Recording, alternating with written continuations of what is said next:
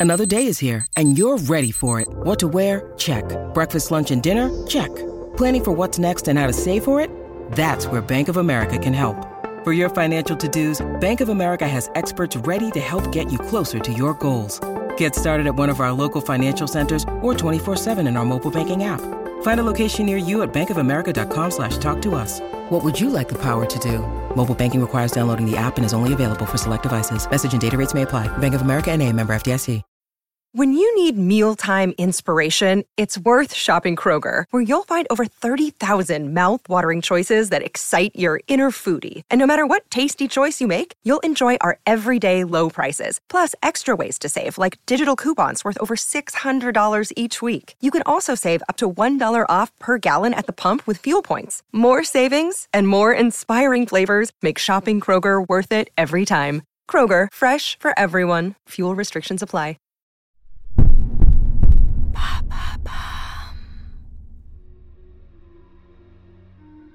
Bonjour à vous, ici Andrea, bienvenue dans True Story.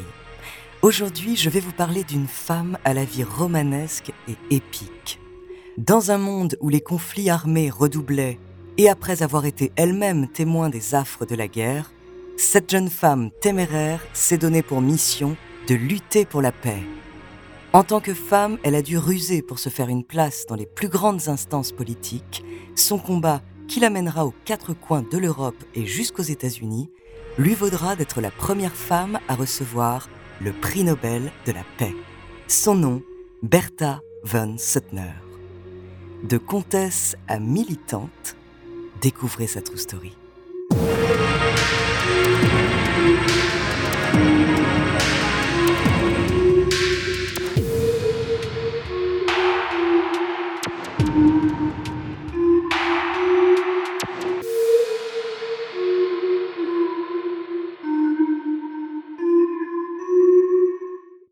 Avant de commencer à vous raconter cette histoire extraordinaire, laissez-moi vous présenter notre partenaire.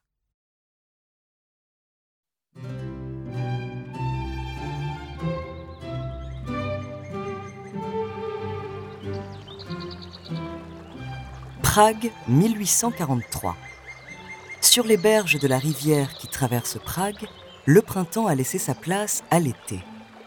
Dans une chambre du somptueux château de la famille Kinski, un autre rayon de soleil pointe le bout de son nez. La petite Bertha vient de naître. Ses parents font partie de la haute aristocratie austro-hongroise. Et avant même sa naissance, son avenir semblait déjà tout tracé. Comme toutes les jeunes filles de bonne famille, elle se marierait à un beau jeune homme de son rang à qui elle donnerait de beaux enfants. Le destin semble pourtant en avoir voulu autrement. Son père meurt peu de temps avant sa naissance il laisse tout de même à sa femme de quoi vivre confortablement et donner une éducation digne de leur nom à leur fille. Bertha va donc apprendre le français, l'italien et l'anglais, en plus de son allemand natal.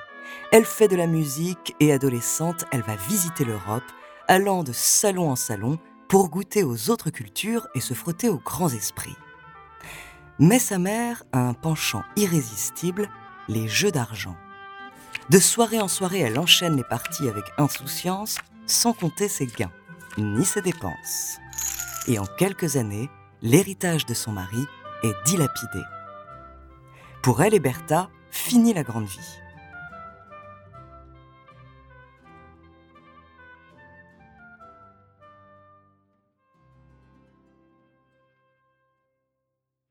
À 30 ans, Bertha doit donc travailler. Heureusement, grâce aux enseignements qu'elle a reçus, elle trouve facilement un poste de gouvernante à Vienne. Elle est engagée par le baron von Suttner, un industriel autrichien, pour donner des cours de musique et de langue à ses quatre filles.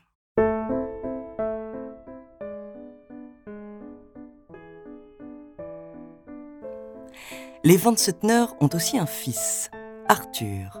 Il a sept ans de moins que Bertha, mais cela ne l'empêche pas de tomber amoureuse de lui et Arthur l'aime en retour. Pourtant, tels des Roméo et Juliette autrichiens, ils vont devoir affronter leur famille pour vivre ensemble. De son côté, la mère de Bertha a promis sa fille à un jeune et riche baron, un homme de son rang, sûrement aussi pour renflouer un peu les comptes de la famille, et Bertha ne se laisse pas faire, elle décide d'annuler ses fiançailles un geste impensable pour une femme à cette époque. Après ce premier obstacle, c'est la famille Van Suttner qui s'oppose à l'union de leur fils et de leur gouvernante. Pour éloigner les deux tourtereaux, la baronne Suttner renvoie Bertha et, soi-disant pour ne pas la laisser en peine, elle lui offre un poste de secrétaire à Paris. Malgré la distance, Arthur von Suttner et Bertha ne succomberont pas au dicton loin des yeux, loin du cœur. Non, en 1876, alors qu'elle a 33 ans et lui 26, en secret, ils décident de se marier.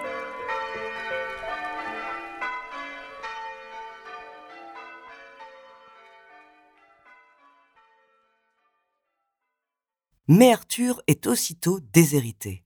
Le jeune couple Van Suttner quitte alors l'Autriche pour s'installer en Géorgie. Pour gagner leur vie, ils traduisent des textes et écrivent des romans légers. L'année suivant leur mariage, la guerre russo-turque éclate et de nombreux conflits ont lieu dans leur région. Bertha est absolument bouleversée par ce qu'elle voit. Les morts, les blessés, les villes détruites, les troupes toujours assoiffées de sang, les soldats qui obéissent aveuglément. Bertha refuse de croire que ces hommes ont décidé individuellement et volontairement de se livrer au combat et de tuer d'autres hommes. Elle commence donc à s'intéresser au mouvement pacifiste qui prône la non-violence. Pour développer ses idées, elle prend la plume, d'abord en tant que journaliste sous le pseudonyme masculin B. Houlot, pour pouvoir être publiée, puis en tant qu'écrivaine. Son mari écrit aussi. Leur texte rencontre quelques succès, ce qui leur permet enfin de sortir la tête de l'eau.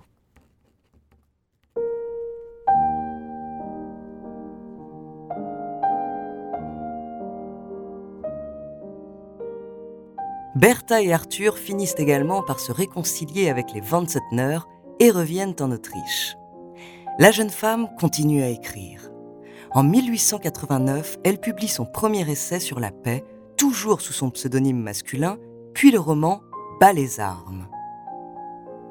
À travers une héroïne qui lui ressemble beaucoup, elle décrit ce qu'elle a vécu en Géorgie et imagine une société très concernée par les questions de guerre et de paix. Son roman est un énorme succès. 37 éditions, traduit en 12 langues et même une adaptation au cinéma 20 ans plus tard. Mais ce n'est pas seulement une réussite économique. Pas les armes va également avoir une portée politique retentissante.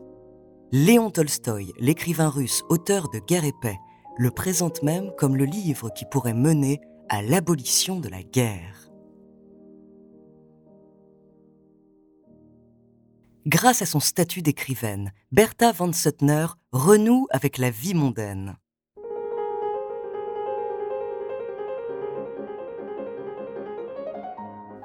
Elle apprend ainsi l'existence d'organisations pacifistes comme l'Association internationale pour l'arbitrage et la paix à Londres. En tant que nouvelle figure de proue du mouvement, elle se doit de créer la sienne.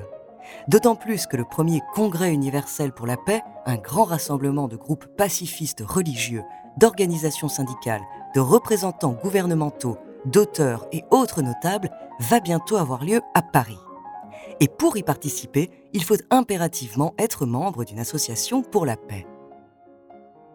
En septembre 1891, un article du plus grand quotidien viennois annonce la création de la Société des Amis de la Paix par Bertha von Suttner. Encore une fois, elle a dû ruser. Comme les femmes sont exclues des réunions politiques, elle fait de son association une organisation à but humanitaire et non politique. À partir de là, Bertha von Suttner se fait une place dans toutes les grandes instances occidentales pacifistes. En 1891, à Rome, à la création du Bureau international de la paix, une organisation qui veut faciliter la communication entre États pour éviter les guerres, elle se fait élire vice-présidente. Le titre de présidente lui échappe puisque, encore une fois, ce statut ne peut être donné à une femme.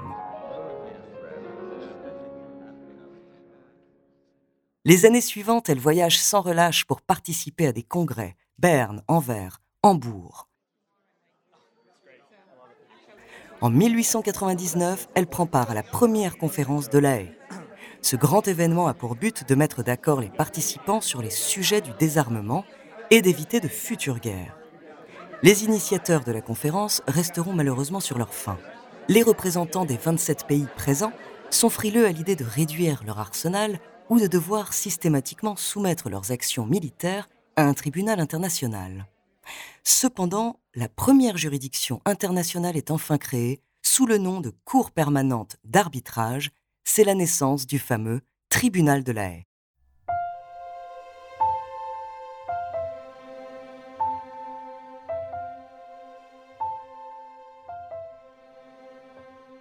Rien n'arrête Bertha von Suttner. En 1902, une ombre vient toutefois noircir son éclatant parcours. Son bien-aimé Arthur, malade, s'éteint à la fin de l'année. Elle se retrouve endettée et doit mettre aux enchères tous leurs biens. Elle continue à écrire pour gagner de quoi vivre et voyager. Elle reprend ainsi très vite la voie du militantisme pacifiste. En 1903, elle se rend à l'ouverture de l'Institut international de la paix fondé par le prince Albert Ier de Monaco. En 1904, elle participe à la conférence internationale des femmes à Berlin où elle donne un discours lors d'une manifestation. Puis quelques mois plus tard, elle s'envole vers les États-Unis pour assister au Congrès mondial pour la paix de Boston. Elle voyage ensuite de ville en ville et donne jusqu'à trois conférences par jour.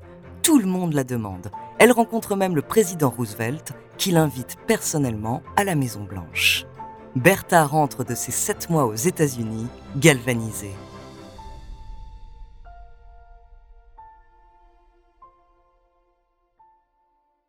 Au début du XXe siècle, la réputation de cette illustre militante n'est plus à faire. Elle côtoie les plus grands de ce monde, empereurs, tsars, présidents, politiques, écrivains. Elle s'est imposée au milieu des hommes et elle s'est démarquée grâce à ses idées novatrices et sans concession. Son projet de tribunal d'arbitrage a vu le jour et va faire ses preuves dans les années à venir. Elle continue à se battre pour faire accepter l'idée du désarmement et elle défend aussi la création d'une force internationale pour le maintien de la paix, comme les casques bleus qui naîtront bien plus tard.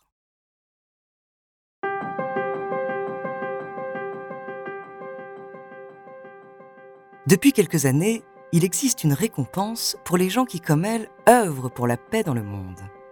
Une récompense créée par un homme qu'elle connaît bien.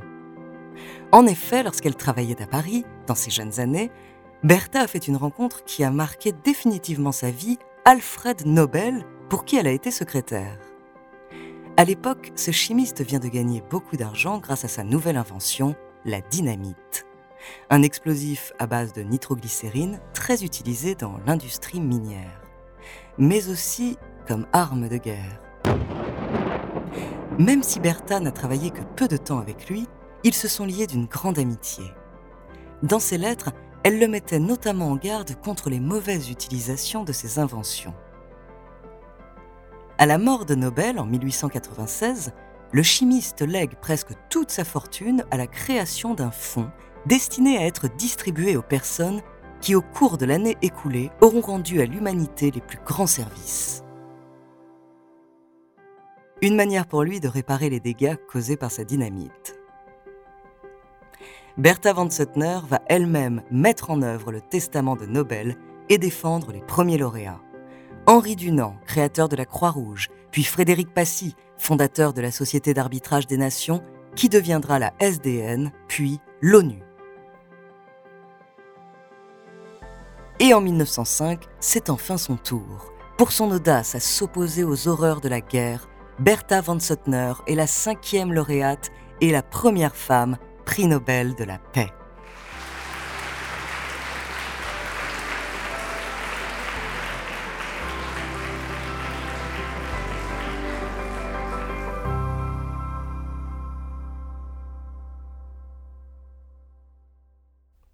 Jusqu'à la fin de sa vie, elle avertit les hommes politiques des dangers du réarmement international, des intérêts néfastes de l'industrie de l'armement, et elle va tout faire pour prévenir les risques d'une guerre mondiale.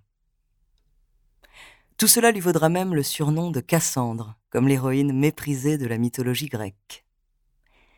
Ironie du sort, Bertha von Suttner meurt le 21 juin 1914, une semaine avant l'assassinat à Sarajevo de l'archiduc François Ferdinand, qui mettra le feu aux poudres de la Première Guerre mondiale.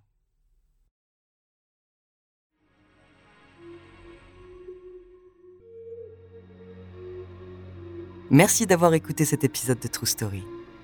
Si les grandes figures féminines vous fascinent, vous pouvez écouter ou réécouter nos épisodes sur Simone Veil, Ruth Bader Ginsburg ou Olympe de Gouges. La semaine prochaine, je vous parlerai d'une des légendes urbaines les plus connues et les plus effrayantes. En attendant, n'hésitez pas à nous faire part d'histoires que vous aimeriez entendre sur votre plateforme d'écoute préférée ou alors via la page Instagram ou Twitter de Bababam. Nous nous ferons un plaisir de les découvrir. Thank you.